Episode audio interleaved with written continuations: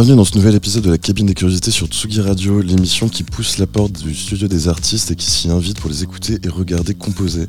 J'ai le plaisir de recevoir aujourd'hui le musicien et producteur Joachim Bouaziz, aka Joachim, et ensemble vous allez remonter le fil de sa carrière et revenir avec lui sur les coulisses de la production de certains de ses disques, comme sur son approche de la création. Bonjour Joachim. Bonjour Alexandre. Merci beaucoup d'avoir accepté notre invitation. Pour les auditeurs et les auditrices qui ne te connaîtraient peut-être pas, je vais rappeler quelques dates de ton parcours. Ouais. Tu, euh, tu as fondé le label Tiger Sushi dans les années 2000. Oui. Et, euh, et euh, ensuite, tu as commencé euh, à sortir tes disques sous le nom de Joachim, donc avec un premier EP Cotton Gun en 2002 sur le label Versatile, chez qui tu sortiras plusieurs disques ensuite. Ton premier album Phantom en 2003, le disque Monsters and Silly Songs en 2006. Tu continueras ta- ton parcours sur ton propre label avec l'album Nothing Gold en 2011, donc sur Tiger Sushi. Tu Mhm. fondes un sous-label ou un autre label qui s'appelle Code Spacer en 2013 et inauguré avec un, un maxi de- d'un de tes alter ego qui s'appelle Cray 76. Mhm. Tu, euh, tu continueras avec le, le- le disque Samurai sur Tiger Sushi en 2017. 2017 qui marquera aussi ta participation à la résidence de Xavier Véran à, à Venise pour le studio Venezia qui, euh, qui, euh, qui sera l'occasion pour toi de sortir un disque issu de ces sessions-là. Ouais. Euh, et, tu, et tu as sorti le- ton dernier album en date qui s'appelle Second Nature en 2021. Mhm. Au cours de tout, tout ce parcours, tu as aussi pris, euh, pris le temps de produire plein d'autres artistes comme Ponyhawks, Juvenile, Zombie Zombie ou Panico, également remixé énormément d'artistes comme de Charlotte Gainsbourg à R, en passant par Isabelle Antena, Tiga, Terry, vraiment énormément. Mhm. Tu, euh, tu as aussi multiplié les projets donc avec l'alter ego Cray 76 dont je parlais juste avant, mais aussi Full Cycle avec Alexis Le Tan, POV avec Record. Et en 2022, donc l'an dernier, tu lances avec Tom Royer la plateforme Ekio qui propose des discussions autour de la création musicale menées par les artistes eux-mêmes en vidéo. Plutôt, plutôt parcours assez intense. Et je, propose de, je Un te- peu workaholic. et je te, je te propose de débuter l'émission avec un extrait donc, de ton dernier album Second Nature qui est paru en 2021 sur Tiger Sushi, le morceau Formosan Rock en écoute sur Tsugi Radio.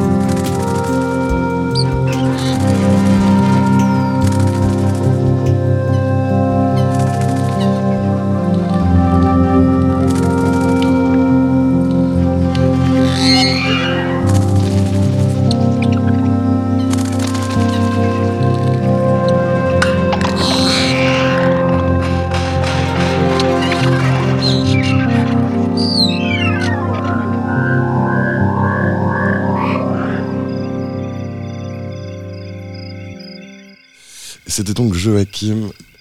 Euh, et qui était en fait Bower Bird and Parsley plutôt que Famous and Rock.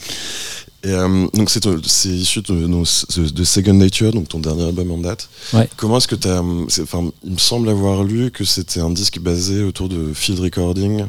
Et, ouais. et comment est-ce que ça s'est passé? Enfin, comment... En fait, j'ai euh, accumulé des, des, des, des, enregistrements de field recording pendant des années. Euh, à la fois des choses que j'ai enregistrées moi et aussi euh, collecter à droite à gauche des vieux disques de field recording des années 70, euh, des sites internet scientifiques qui mettent à disposition des enregistrements euh, d'étoiles distantes, euh, de tremblements de terre, etc. Et euh, j'ai j'ai écouté pendant des heures des centaines de, de, de fichiers, je les ai classés par type de sonorité, l'intérêt musical que j'y voyais. Et, et, j'ai créé une trame à partir de, tous ces, euh, enregistrements qui était le, le, squelette du disque en fait. Je voulais je voulais parce que souvent le field recording en musique est utilisé un peu au dernier moment comme une espèce de de d'habillage euh, ou de décoration euh, Ouais, de, de- voilà euh, et moi je voulais inverser le truc en, en disant bah, ça va être ça la matière principale et je vais essayer de, de, composer quelque chose qui qui vienne habiller ce field recording et pour créer un vrai dialogue entre la partie musicale et la partie field recording et aussi en, en manipulant beaucoup ces enregistrements de field recording pour qu'on sache plus euh, à un certain moment ce qui est ce qui vient de la nature ou ce qui vient de, de, de, de sources synthétiques ou d'instruments.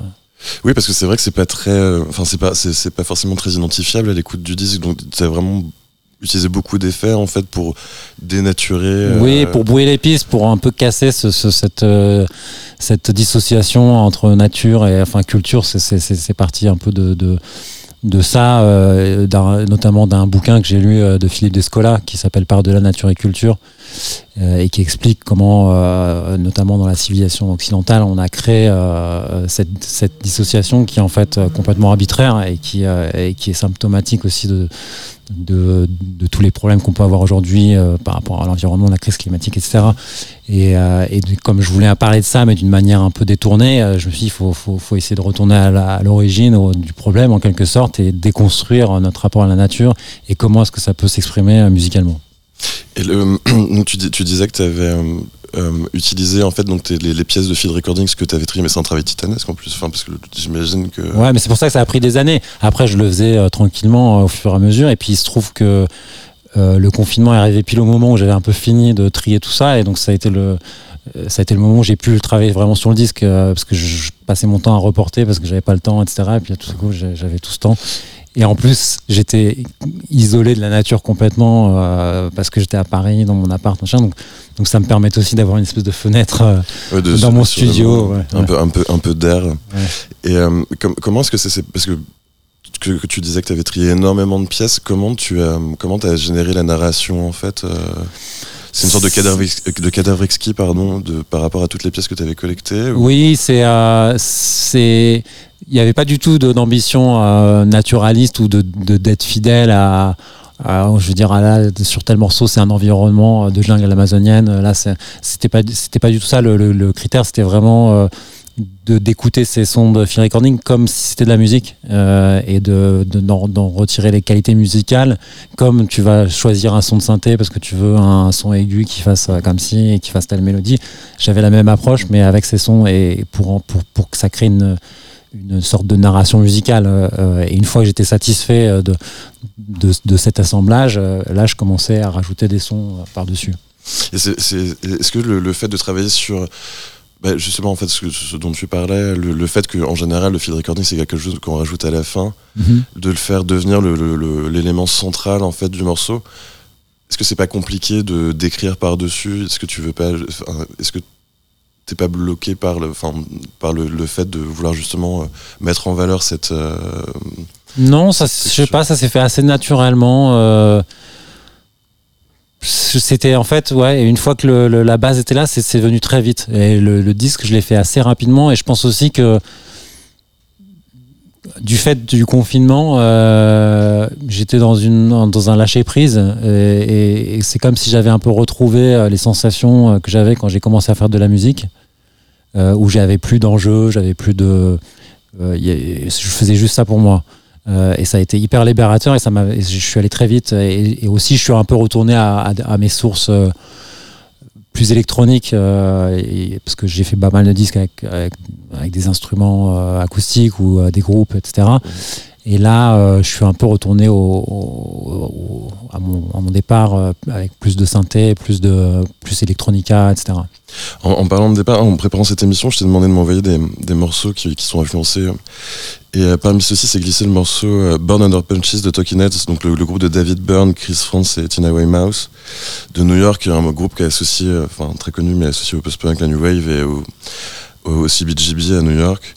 Euh, le, morceau en, question, il est issu de l'album Remains in Light et qui a été produit par Brian Eno en 1980. Donc on l'écoute sur Tsugi Radio et on en parle juste après.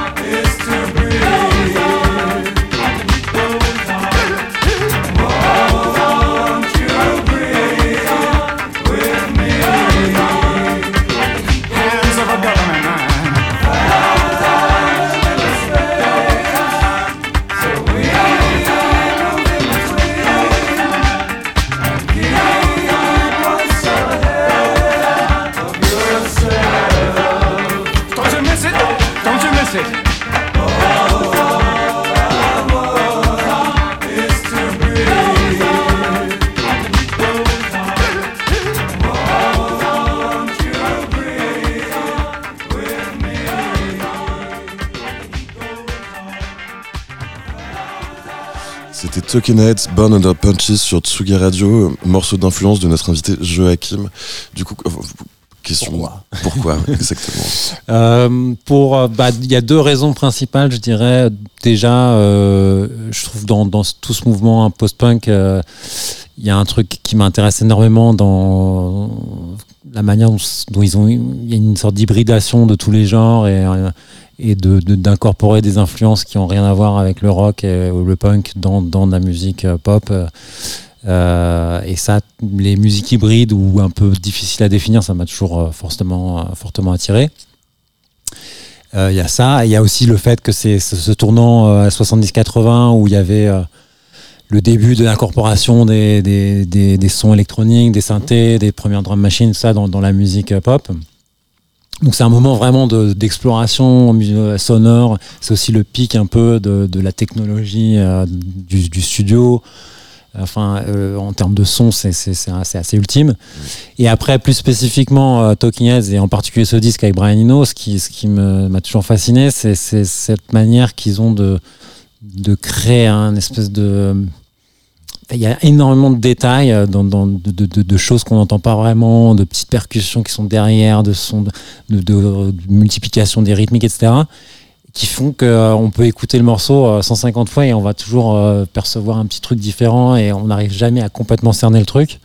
Et ça, c'est aussi quelque chose que j'ai toujours essayé de reproduire euh, dans ma musique, que ce soit qu'il y ait plein de degrés de lecture et que et c'est parce que j'ai tendance à m'ennuyer assez rapidement de moi-même.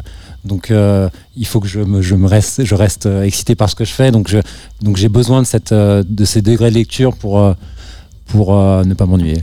Ouais, c'est plusieurs, plusieurs couches finalement. Ouais. euh. Mais de qui sont imbriqués d'une telle manière que tu les perçois pas forcément et tu sais, tu, tu comprends pas exactement ce qui se passe. Et euh, le, le- tu, tu parlais du post-punk. Est-ce que aussi le fait que pendant ce, dans, dans ce courant, les, les, les, les artistes n'étaient pas forcément des musiciens euh, de, de formation et qu'il y avait une vraie euh, spontanéité en fait dans le. C'est quelque chose qui te parle aussi, le, Ah oui, ouais. l'aspect un peu amateur de la chose, une, une- une naïveté. Oui, part? bah, c'est ça, une naïveté et aussi euh, c'est c'est aussi ça qui fait qu'il y avait cette décomplexion par rapport au, au format euh, musical. Euh, et puis j'aime bien ce côté un peu brut, euh, presque art brut, hein, parce que tu regardes ESG, c'est un, groupe d'art brut en fait. Euh, ils- on leur a filé euh, des instruments et hop, ils ont fait comme ils pouvaient avec et, ça donnait un truc incroyable. Et ce côté très pure expression, ça, ça, me, ça me touche beaucoup aussi. En- en- je- pour soutenir nos, nos- nos voix, il y a un autre morceau que tu m'as envoyé d'influence, c'est J. Paul Jasmine. Mhm. Euh, Qu'est-ce que qu'est-ce que ce morceau euh, Ça, c'est un truc plus récent. Et euh, bah, quand je, la première fois que je l'ai entendu, j'étais tellement fasciné par le son de ce morceau et, et, et l'émotion que ça, que ça dégageait. Enfin, c'est, c'est comment, euh, à travers la production, créer de l'émotion. Alors que c'est techniquement, c'est, c'est, on peut dire que c'est un peu n'importe quoi. Euh, le morceau, c'est méga compressé. Genre, toutes les fréquences sont à fond, la basse. euh, Sauf si tu, tu peux pas jouer ça en club, c'est impossible. Mais euh, c'est par là que passe l'émotion du morceau en, en- en grosse partie. Enfin, y y ouais. Mais c'est mais c'est un peu c'est un peu post-punk finalement comme approche parce que Ouais. c'est vraiment enfin c'est très enfin c'est c'est hyper personnel ça fait fi des des conventions et des règles Exactement, ouais. Déjà préétablies finalement c'est assez euh, c'est assez euh, c'est sur la même ligne Ouais, ouais. Tout est un peu too much, mais en même temps, c'est ça qui fait que ça fonctionne. euh, Et, c'est intéressant parce que j'avais une conversation, enfin, c'est pas une conversation, mais c'est Zdar qui m'avait dit, je sais plus quand il produisait les Raptures, ou, qu'aujourd'hui, d'après lui, on est, il fallait qu'il y ait une sorte de surenchère de production pour sortir du lot. Parce que tout avait tellement été fait parfaitement que la seule chose à faire maintenant, c'était d'en faire trop. tu veux dire d'aller trop loin enfin de, de oui, de, surcompresser les choses, de rajouter des couches, de euh, booster les subs euh, euh, d'une manière qui, que ça passe pas sur un simple système. Euh, ouais, et c'est aussi un, un truc assez punk. Ouais mais c'est bah, la, radicalité finalement Ouais, ouais. Mais c'est vrai qu'il y a, il y, a, il y a tellement de musique qui sort euh, aujourd'hui. euh, il y a plus de 200 000 morceaux qui sortent par jour sur les services de Oui. streaming. Et puis tu peux les produire parfaitement quasiment sans, sans rien faire. Enfin, il suffit de, de voir deux trois tutoriaux et de savoir régler deux trois plugins et tout sonne comme si c'était déjà professionnel. Mais du coup, c'est c'est- oui, c'est l'effet inverse. Et en fait, elle est trop loin. En tout cas, elle est plus loin pour, euh, bah, pour se dissocier de Ouais. la masse, Exactement. finalement. Ouais. Euh, on va faire un petit, un petit saut dans le temps. On va revenir à, on va revenir à tes, tes- tes débuts en fait. Et euh, donc en 2002, tu sors le, le- le premier, ton premier EP en fait annonciateur de ton premier album. Ouais, en fait, c'est pas le premier, euh, c'est pas le premier truc que j'ai sorti, mais Non, sous, le nom Joachim. Sous le nom Joachim, pardon. ouais. Excuse-moi. Mais et donc du coup sur sur le label Versatile. Et tu t'auras sorti, t'auras sorti plusieurs disques sur Versatile. Ouais. C'était une vraie volonté de sortir, alors que tu possédais, enfin tu avais déjà monté Tiger Sushi, c'était une vraie volonté de sortir sur un autre label que le tien? Euh, en fait, j'ai signé sur Versatile avant de créer Tiger Sushi. Donc, D'accord. euh, donc c'était, j'avais déjà un contrat d'artiste. Euh, ouais. Ok. Moi, dans mon, dans mon esprit, je me demandais si c'était pas le, le fait de justement avoir une, une paire d'oreilles supplémentaires. plutôt. Si, enfin, ça, en tout cas, ça, ça a eu beaucoup d'importance. Et le jour où j'ai arrêté de sortir des trucs sur Tiger Sushi, ça m'a manqué. Euh, parce que Gilbert, il a une oreille euh, assez exceptionnelle et puis il est, très direct et, et euh, il donne des très bons conseils. Donc ça m'a ça m'a manqué. Mais c'était pas pour ça au départ que j'ai sorti mes, mes premiers disques sur, sur Versatile. C'est juste que j'avais, c'est eux qui me, enfin c'est Gilbert qui m'a découvert, qui m'a encouragé, qui m'a qui m'a conseillé et qui m'a sorti mes premiers disques. Et en plus, ça a été extrêmement formateur parce qu'ils avaient ce studio euh, rue de la Folie-Regnault, qu'ils ont toujours, euh, avec iCube, Mhm. euh, où ils faisaient Chateau Flight à l'époque, etc. Et c'était un peu le QG vraiment de versatile et, et j'y passais régulièrement. Ils me faisaient toujours écouter les trucs sur lesquels ils bossaient. Et moi, chaque, chaque, chaque morceau, chaque démo qu'ils me jouaient, ça me paraissait complètement hallucinant. Euh, et je ressortais de là avec mille idées euh, de morceaux à faire. Euh, donc ça a été hyper important dans, Ouais, dans mon parcours. ouais, ouais. Bon, en tout cas, on écoute Cotton Gun sur Tsugi Radio.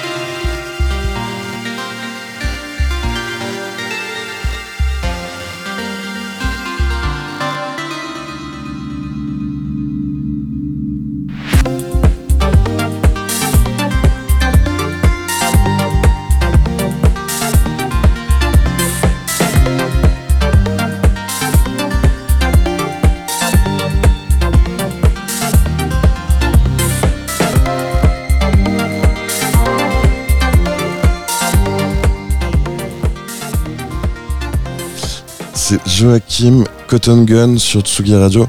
Donc là, c'était le, c'était le, premier EP sous ton nom Joachim. Et donc juste avant ton premier album, est-ce que tu te souviens de comment tu as conçu ce morceau? Ça remonte un peu de temps. Ouais, euh, bah, je me souviens, euh, si, si.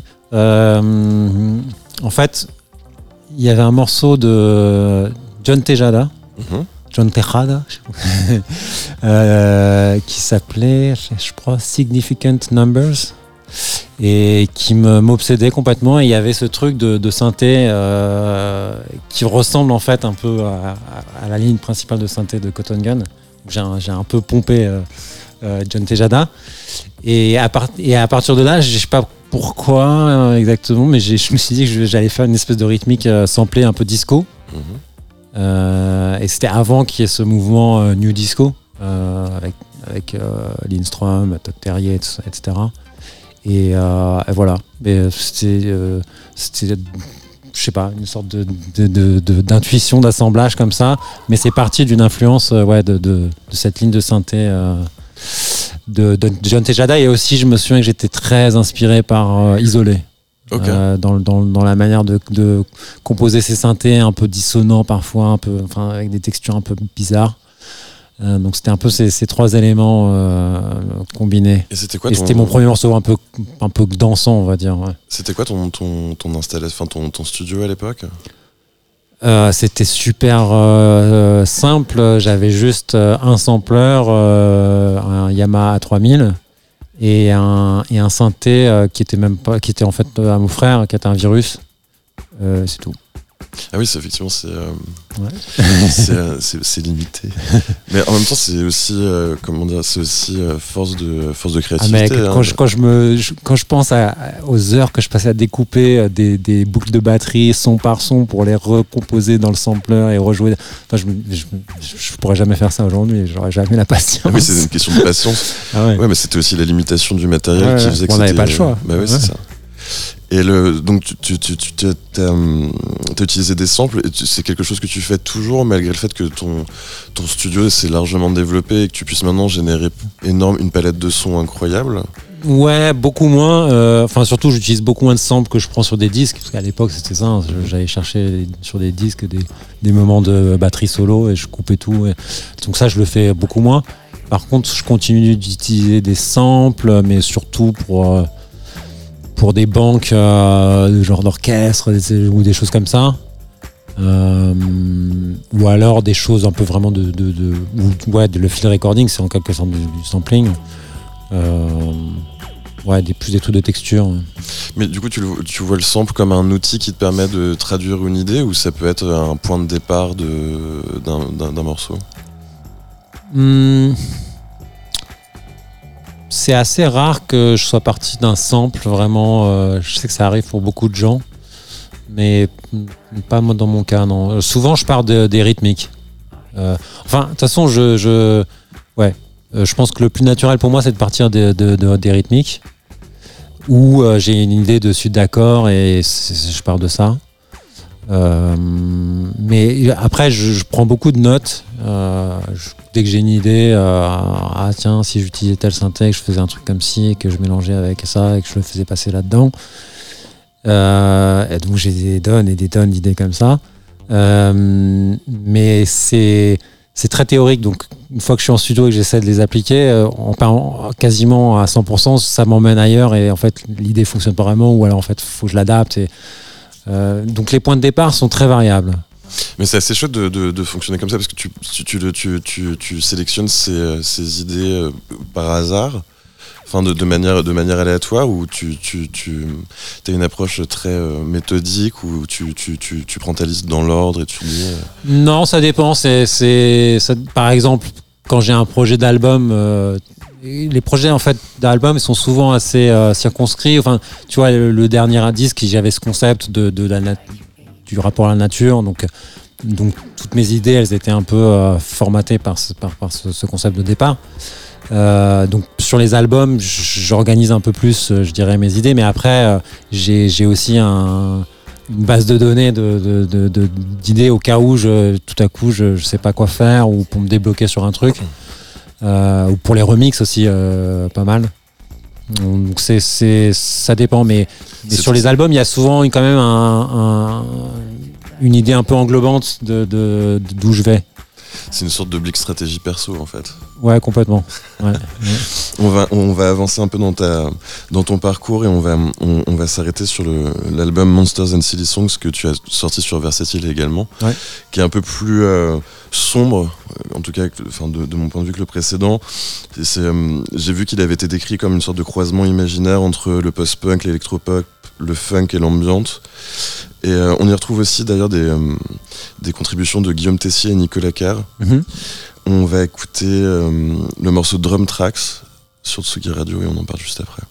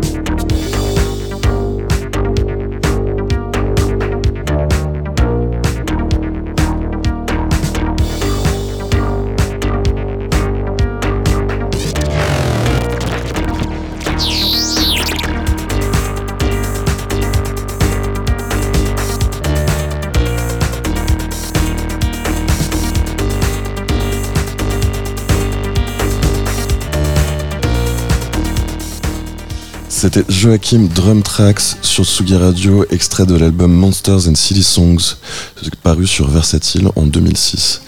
Et euh, on sent une, on sent une, certaine évolution. C'est plus sombre que que, mhm. que, le, que, le, morceau Cotton qu'on a écouté euh, juste avant. C'était euh, c'était une ça allait avec l'aspect beaucoup plus synthétique aussi du, du morceau. C'était une vraie volonté? non, non, ce, ce, morceau.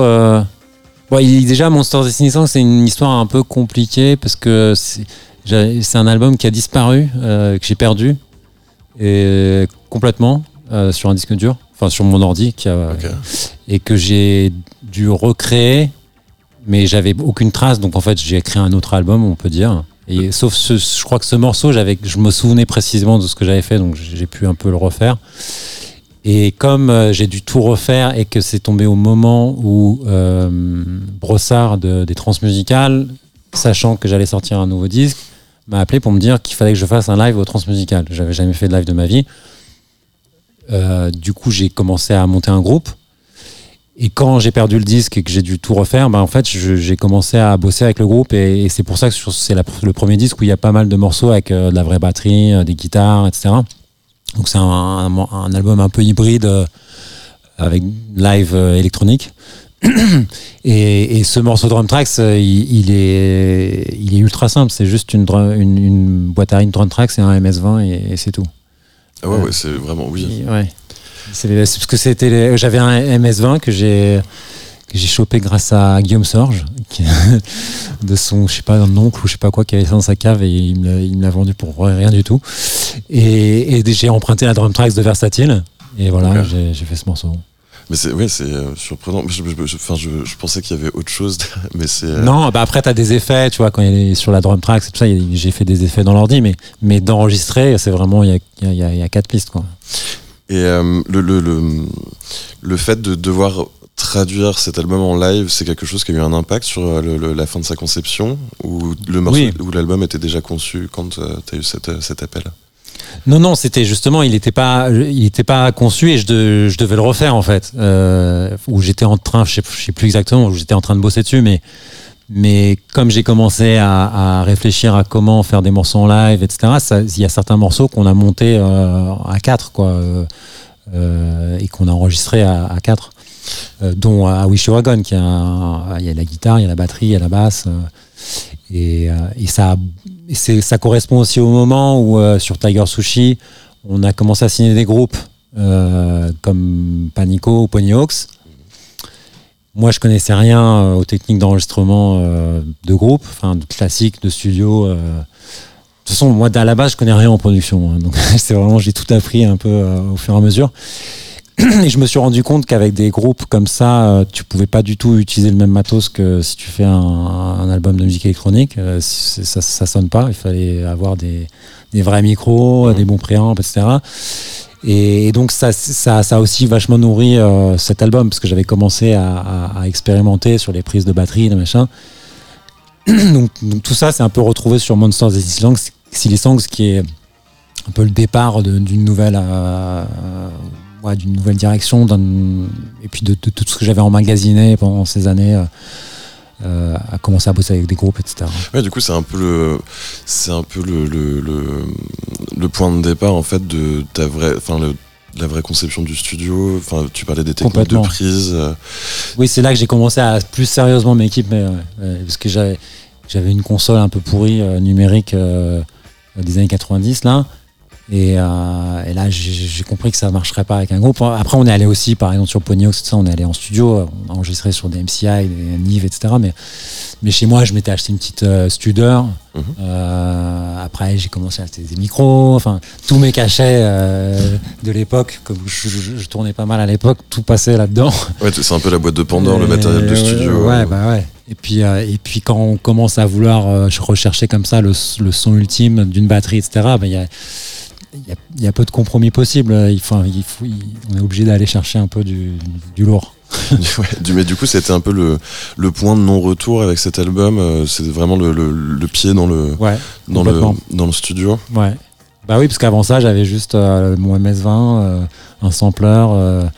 et à partir de là, j'ai commencé à, ouais, à dépenser beaucoup de. Et le, le, le, fait d'enregistrer avec un vrai groupe comme ça, c'est ce qui t'a donné l'envie aussi de produire d'autres groupes?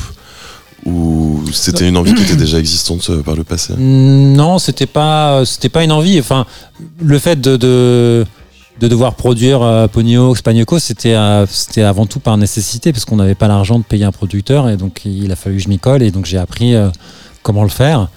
Après, donc j'ai fait cet album Monsters and Sea Songs et en fait, comme les gens ils ont entendu Ponyox, ils ont entendu ce que j'avais fait sur mes albums, bah ils, ils, ont compris que je pouvais faire de la prod avec, avec un groupe live. Et ils sont venus voir. Euh, bah, et puis, puis, au départ, c'était des gens assez proches. Zombie Zombie, euh, c'était sur Versatile. Mhm.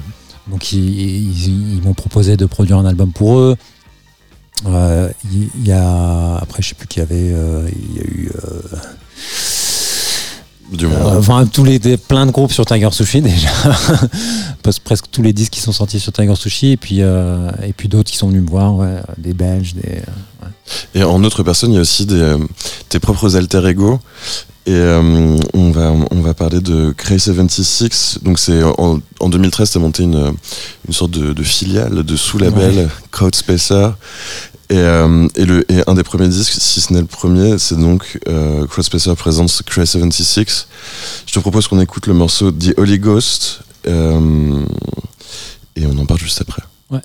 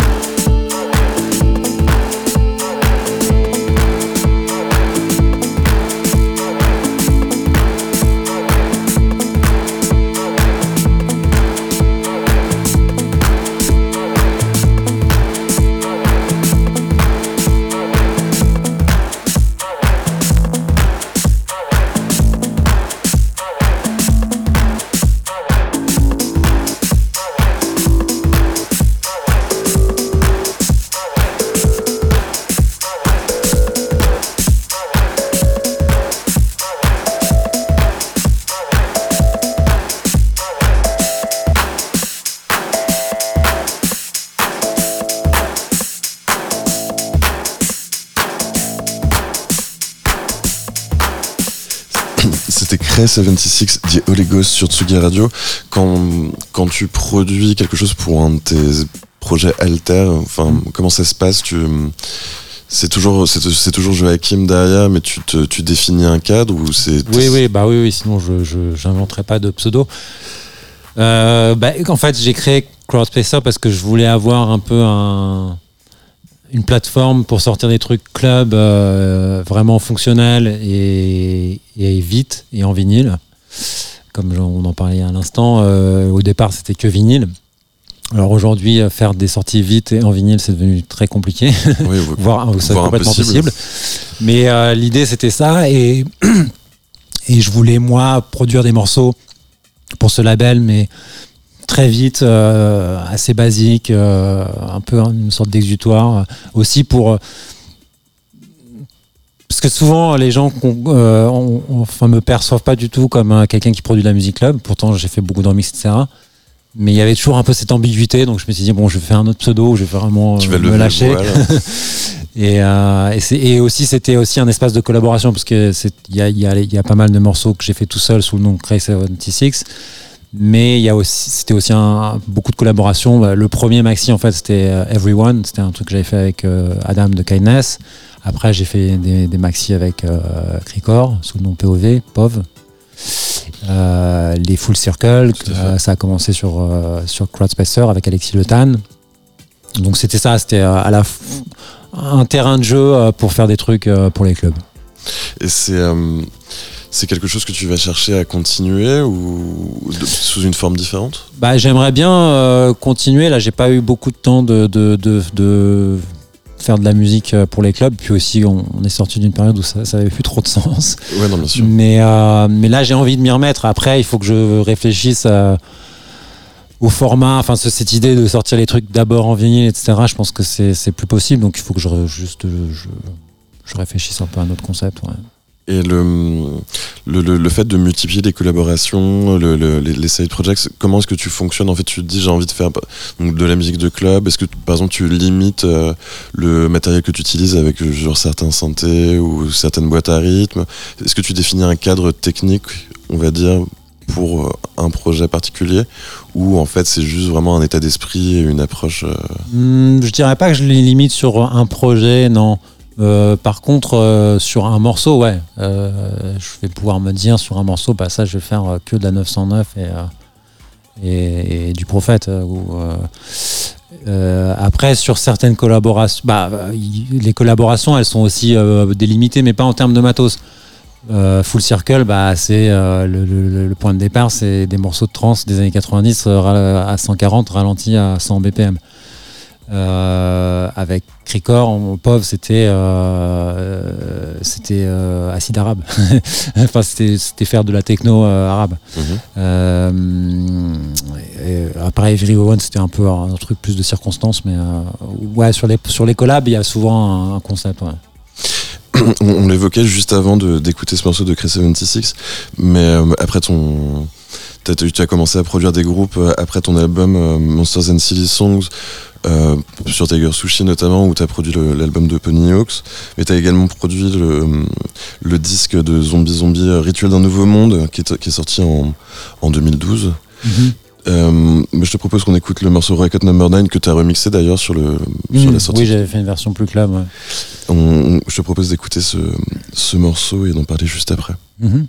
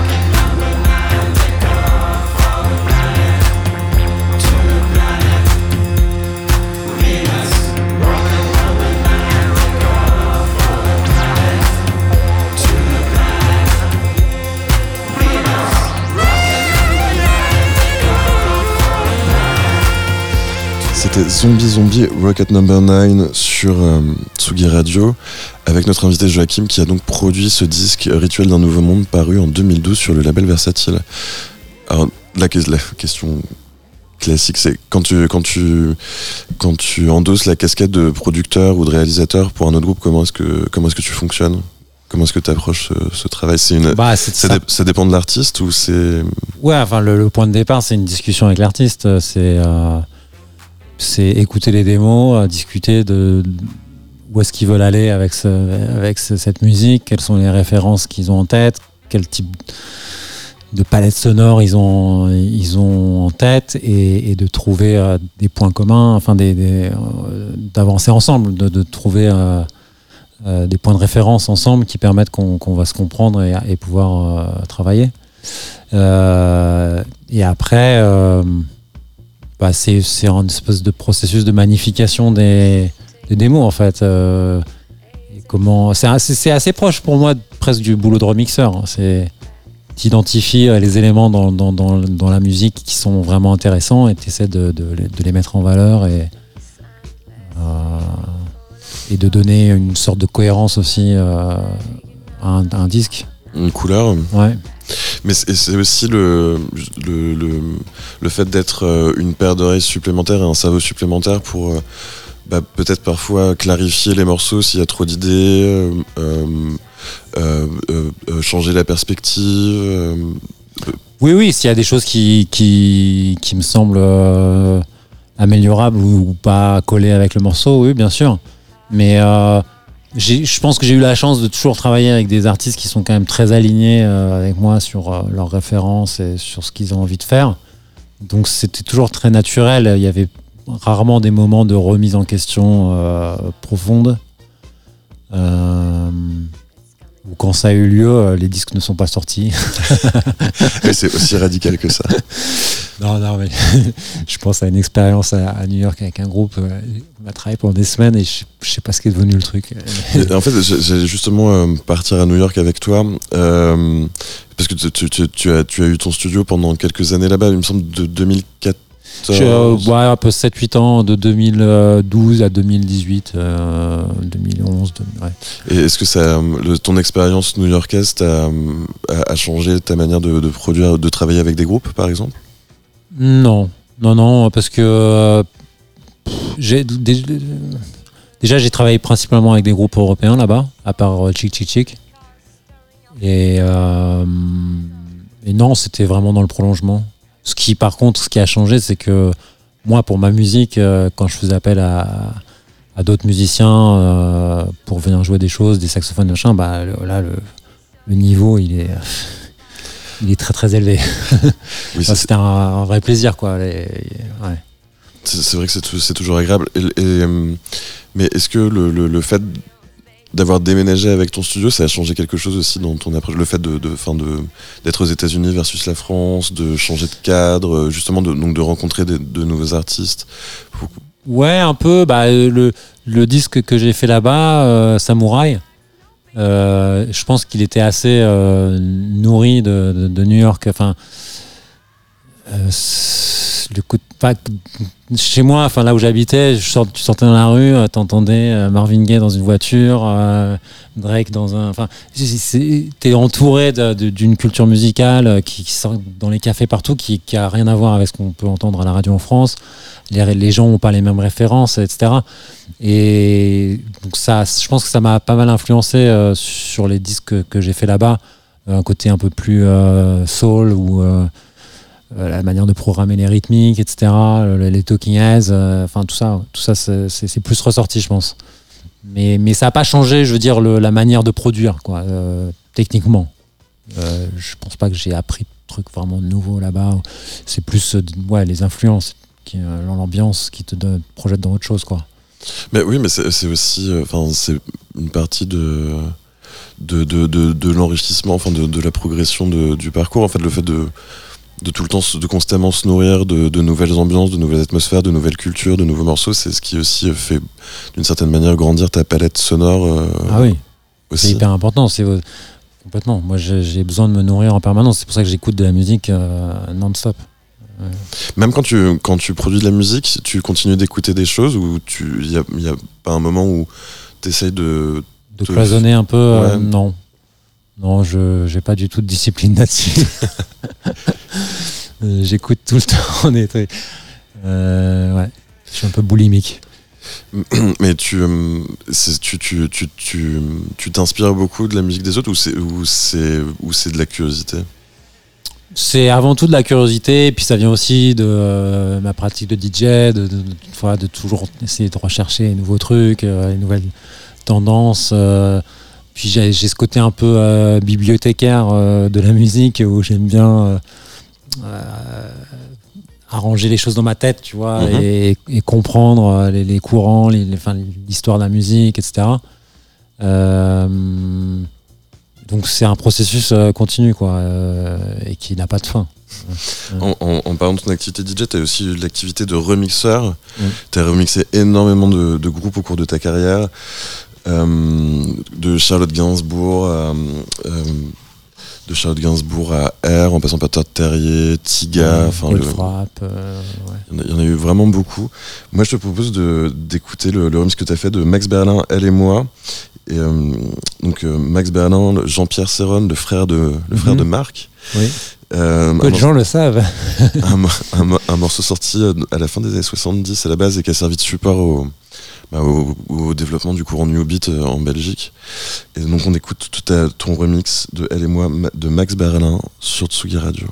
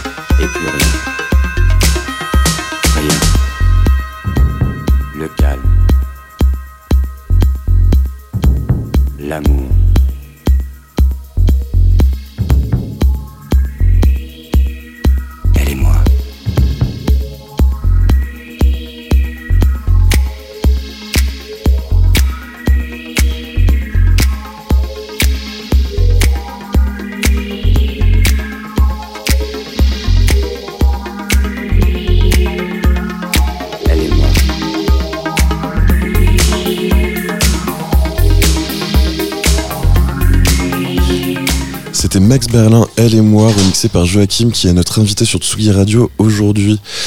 Euh, un, peu comme pour la question par rapport aux productions, comment est-ce que tu t'abordes l'exercice du, euh, remix? Euh, le remix, c'est un peu un terrain d'ex- d'exploration et de jeu. C'est-à-dire que j'aime bien revêtir un genre de déguisement à, à chaque remix où je me dis tiens là je vais prétendre que je suis un producteur de Détroit et je vais faire un remix comme si et euh, donc c'est c'est ça c'est ouais je, trouve que c'est un, un exercice assez ludique et c'est moins personnel d'une certaine manière mais pas d'un pas, pas d'un côté négatif euh, c'est je, je ouais c'est un terrain de jeu et ça c'est un des premiers remixes que j'ai fait en fait d'ailleurs Ah oui, c'est vrai. euh, ouais. Vraiment dans les tout premiers. Et c'est, et c'est marrant parce que quand je, quand je le réentends, euh, à l'époque, je connaissais vraiment pas grand chose à la production et je mixais très mal, etc. Et en même temps, je trouve qu'il y a un. C'est, mal produit et bien produit. Enfin, je sais pas comment reproduire ça aujourd'hui, en fait. Je, je- je- je suis trop perfectionniste pour refaire un truc comme ça. Moi, j'ai, choisi ça parce que c'est un de mes, enfin, un de mes préférés, et puis j'adore le, le morceau de, de base aussi. Mais Bah, après, le morceau de base, il était tellement incroyable que c'était difficile de, de, passer derrière, ouais, j'imagine. Mais après, c'est le, le,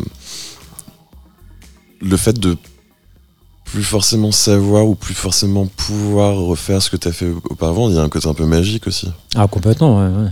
Et souvent, euh, bah ouais, c'est. c'est euh, fascinant. Enfin, tu, tu, tu réécoutes des choses et tu te demandes si c'était toi qui les as vraiment faites. Ouais, mais c'est, assez marrant. fou, quoi. Ouais.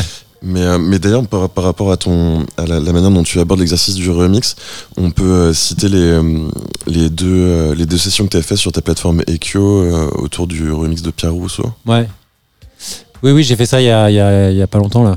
Euh, ouais, parce je me, suis dit que ça serait intéressant de, de, faire. Donc sur Ekyo, c'est des sessions euh, en, live stream vidéo euh, depuis son studio. Donc là, c'était dans mon studio.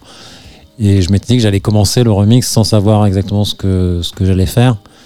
Euh, et puis les gens pourraient voir un peu le, processus. euh, et j'ai fait une première session comme ça euh, où, je démarre le remix. Et j'en ai fait une deuxième où j'ai euh, entre-temps un peu avancé et je passe plus sur le mixage, arrangement mixage.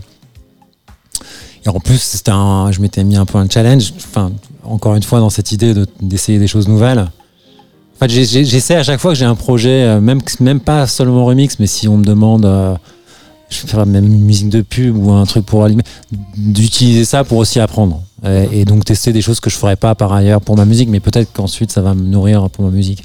Et là, en l'occurrence, euh, Pierre Rousseau, il m'a envoyé plusieurs morceaux euh, de son EP euh, et je, je devais choisir ce que j'allais remixer. Et j'ai choisi un truc à 160 BPM en me disant, bah voilà, ça me fait un, un nouveau challenge. Je vais devoir faire, un- je vais essayer de faire un remix hyper rapide. De BPM Gabber. Ouais, voilà. Et, euh, et j'ai toujours pas fini par contre. Mais ce serait l'occasion d'une troisième vidéo. Ouais, c'est ça. Et euh, mais en fait, mais enfin, on le disait hors antenne, mais t'as fait vraiment beaucoup de beaucoup de remix au, au- au- au cours de ta carrière. C'est que c'est, euh, j'imagine que tu y prends du plaisir, mais c'est c'est tu, tu te lasses pas en fait de, de cet exercice? Parce que c'est quand même un exercice. Non, ça, j'ai toujours, toujours trouvé ça euh, assez amusant à faire. Après, enfin, c'était aussi une manière de gagner de l'argent. Euh, Oui, oui, ça, l'est, bah- ça l'est plus trop aujourd'hui, mais à une époque, on était très bien payé pour les remixes. oui, bien sûr. Euh, Oui, puis même en termes d'exposition. Oui, euh, et c'est- en fait, il y avait, ouais, c'est ce que je disais aussi en antenne, c'est c'est- il y avait cette connexion. En fait, j'ai sorti un premier morceau qui était vaguement club. Du coup, des gens m'ont demandé de faire des remixes parce qu'ils pensaient que j'avais la capacité à faire des trucs club. Du coup, les, promoteurs m'ont booké parce qu'ils entendaient que je faisais des remixes. Et, il y avait ce, ce, ce cercle vertueux un peu entre les sorties, les remixes. Parce que aussi, les remixes, c'est le seul moment où je produis, où je me dis que je vais faire un truc fonctionnel pour que les gens dansent. Je, ça m'intéresse pas de faire un remix juste, euh, une version différente d'un morceau. J'aime bien l'idée du challenge, que bah, c'est un remix, c'est fait pour que les, les DJ le jouent. Et donc il y avait ce cercle vertueux entre le fait de faire des remixes et de tourner. Et, et- et ce, ce, ce cercle vertueux, il a un peu disparu euh, parce qu'il y a, il y a une. J'ai pas l'impression qu'aujourd'hui il y ait une connexion entre le fait de sortir des morceaux que les DJ vont jouer et de tourner en DJ. J'en ai pas l'impression non plus. C'est- J'ai plus l'impression que c'est plutôt des courants, des, des micro-courants musicaux ou, qui font que tu tournes, mais je suis pas sûr que la, la régularité des sorties euh, Non. fasse que ça, Non, ça pas du tout. ça participe euh, Ouais. Au fait de tourner. Et euh, on va, on, approche tout doucement de la fin de l'émission et je voulais évoquer ce, ce projet, que, que tu fais aux côtés d'Alexis Le Ten qui s'appelle Full Cycle que j'aime beaucoup. Donc tu le disais tout à l'heure, c'est euh, la base du projet, c'était euh, des disques de trance des années 90 euh, dépitchés. Ouais. Et, euh, et en fait, bah, je, te propose, je te propose simplement d'écouter le, le morceau Shiver qui est sorti sur euh, Offen Music, donc le, le label de Vladimir Ivkovic, Mhm. en 2020. J'ai pris la version Jack the Ripper et the Tripper Mix. Mhm. Euh, donc on l'écoute tout de suite sur, euh, sur Tsugi Radio et on en parle juste après.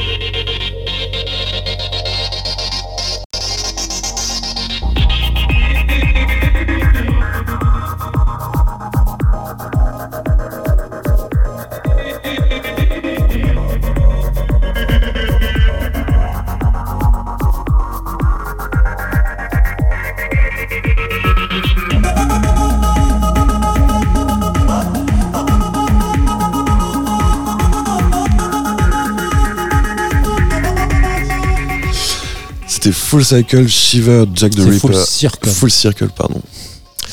Shiver, Jack the Ripper et The Tripper Mix. Et euh, donc, comme, euh, comme, comme on disait, c'est euh, un projet que tu as, lancé en, en 2014 avec Alexis Le Tan, avec une série de maxi qui était parue sur Crowdspacer, donc ton, ton, Mhm. ton label. Et maintenant, donc c'était des, donc des, des édits de, de trans euh, dépitchés. Bon, en fait, le, le- parce que euh, pour ceux qui savent pas, Alexis, euh, il était DJ trans et producteur de trans dans les années 90. Oh, wow, ok. au- mais au début, vraiment. Et donc, il avait tous ces disques qu'il était sur le point de jeter. Euh, il en a jeté une bonne partie parce que c'était horrible. et, mais il y en a quelques-uns. Il s'est rendu compte quand les râlent hyper lents, euh, ça devenait complètement autre chose. Et donc euh, le projet est parti là. Ah, mais c'est heureux hasard. hein. Ouais. Et, euh, et donc vous, vous, vous avez commencé cette série en faisant des donc en, faisant- en faisant des edits Mhm. et maintenant vous faites de la de la, de la production originale. Enfin vous, Mhm. vous Sur le même concept un peu, mais, mais en production, euh, ouais. et, que- et comment ça se passe euh, en studio? Enfin vous, vous, vous, développez des idées chacun de votre côté et vous vous, vous, vous réunissez pour pour les pour les finir. Euh, non, en général, on se retrouve euh, tous les deux en studio. Euh, et typiquement, euh, Alexis, il, ramène des idées, euh, des fois des samples, des fois c'est juste un, vocal, un truc de radio, ou, un- ou une émission sur les drogues psychédéliques, ou je ne sais quoi. Et, on écoute des disques aussi. Et, après, c'est moi qui, qui, produis. Je commence la production. Après, on, on s'échange les, sessions, on, ajuste, on, se retrouve en studio une deuxième fois, on avance comme ça. C'est assez rapide finalement. Ouais, c'est en général c'est plutôt rapide. Enfin, là, en, en l'occurrence, on a commencé un morceau il y a bien 3-4 mois, mais on a fait juste une session, on n'a pas eu le temps de se retrouver depuis. Mais c'est le, le fait de, de laisser passer du temps comme ça entre les sessions, ça vous permet de d'arriver avec un point de vue différent ou vous arrivez à retrouver le même état d'esprit? Des fois, oui, des fois, tu perds un peu le fil aussi, euh, ou tu perds un peu la motivation, ça dépend. Non, mais euh, je pense qu'il y, a un- il y a un juste milieu. Il faut pas, il faut pas que ce soit trop long, parce que sinon, tu es plus motivé. Et en même temps, c'est bien d'avoir un peu le temps de, de- de laisser reposer le truc.